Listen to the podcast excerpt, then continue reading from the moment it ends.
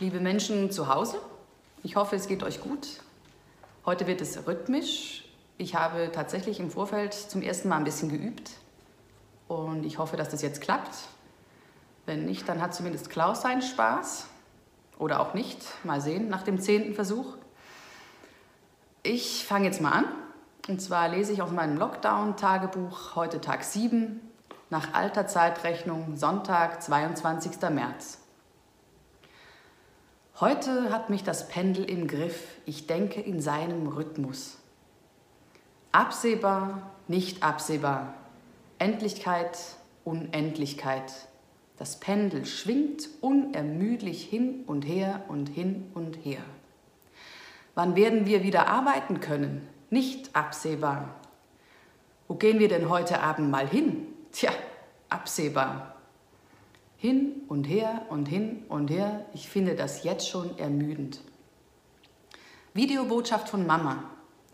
Im Hintergrund eine Fotografie von Enkeltöchterchen Luna Lin. Ein Arrangement, das Bände spricht. Nicht absehbar. Hallo ihr Lieben, ich wünsche euch trotz allem einen schönen Sonntag. Ihr fehlt mir sehr. Ich hoffe doch, dass wir uns bald wieder richtig sehen und nicht nur durch diese Scheibe. Macht es gut, ich hab euch lieb. Mama Heimweh, absehbar. Mama umarmen, nicht absehbar. Hin und her. Zur Ablenkung durchforste ich Twitter und stoße auf Traueranzeigen. Gestern Beerdigung meiner Tante, ohne Schwägerinnen und Schwager, ohne Nichten und Neffen. Ohne Chor, in dem sie sang, über 40 Jahre lang, ohne ihren Frauenkreis, in dem sie so engagiert war. So viele ältere Menschen werden um ihren Abschied betrogen. Corona schlägt eine Einsamkeitsschneise, leider absehbar, hin und her. Das tut mir so leid, schreibe ich unter den Tweet, dann muss ich an die frische Luft. Draußen ist es still wie im Wald, kein Verkehr, minutenlang.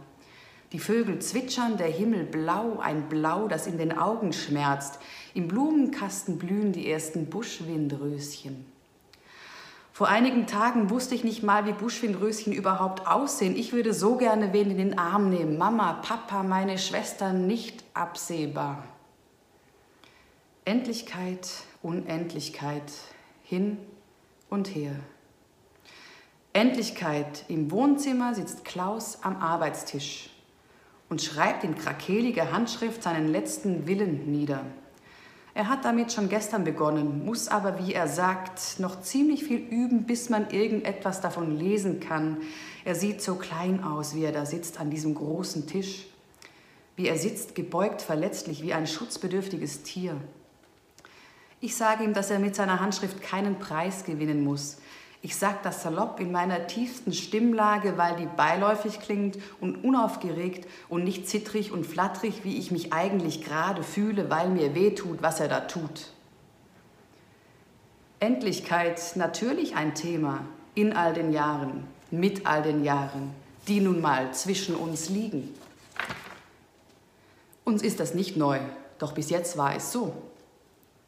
Wir könnten mal langsam ein Testament Falls ich mal sterbe, dann wünsche ich mir, aber lass uns jetzt erstmal essen gehen. Im Kino läuft ein toller Film. Wir machen dann morgen weiter. Ich habe ja noch ein paar Jährchen. Gefühlte Unendlichkeit hin und her. Doch wenn einer sein Testament niederschreibt und dann auch noch per Hand, einer, der auf Kriegsfuß steht mit dieser Handschrift, und mich für jede Mikronotiz herbeizitiert, die er aufschreiben will, dann kann ich nicht fröhlich pfeifen und denken, er hat ja noch ein paar Jährchen.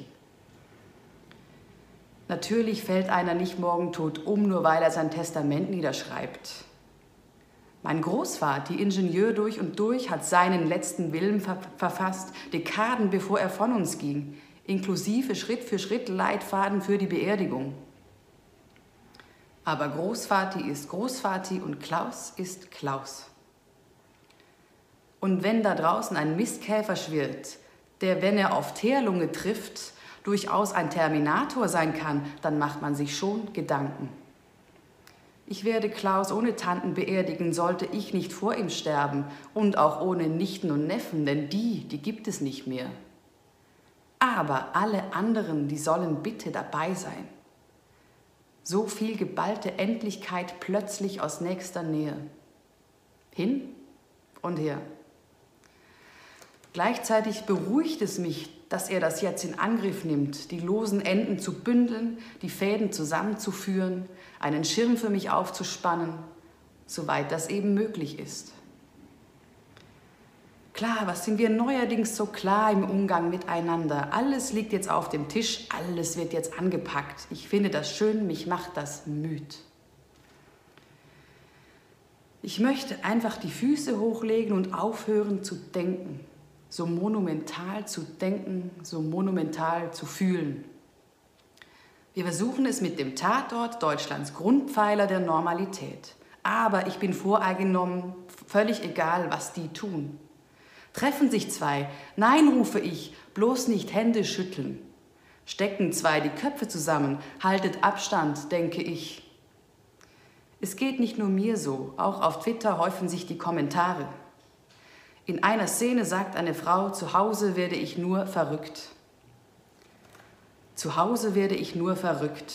Absehbar, nicht absehbar, hin und her. So macht Tatort keinen Spaß. Ich schalte alles aus. Twitter, Handy, meinen Kopf und dieses beschissene Pendel. Puh, das war Lockdown Tag 7. Kulturtipp. Kulturtipp ist heute tricky. Der Tatort, den Tatort kennt jeder, den muss man nicht als Kulturtipp verpacken. Ich könnte euch das Foucault'sche Pendel empfehlen von Umberto Eco, ein ganz tolles Buch, ist aber ein bisschen dünn, nur weil es zufällig halt auch mit dem Pendel zu tun hat. Ich fürchte, ich bleibe euch den Kulturtipp für heute schuldig, beziehungsweise ich muss ihn nachliefern. Mir fällt im Moment nichts ein. Wenn euch was einfällt, sehr gerne, postet es in den Kommentaren. Das Ganze soll ja hier ein bisschen interaktiver auch werden. Wie gesagt, und sonst, ich liefere nach, ich verspreche es. Jetzt bleibt gesund und wir sehen uns morgen.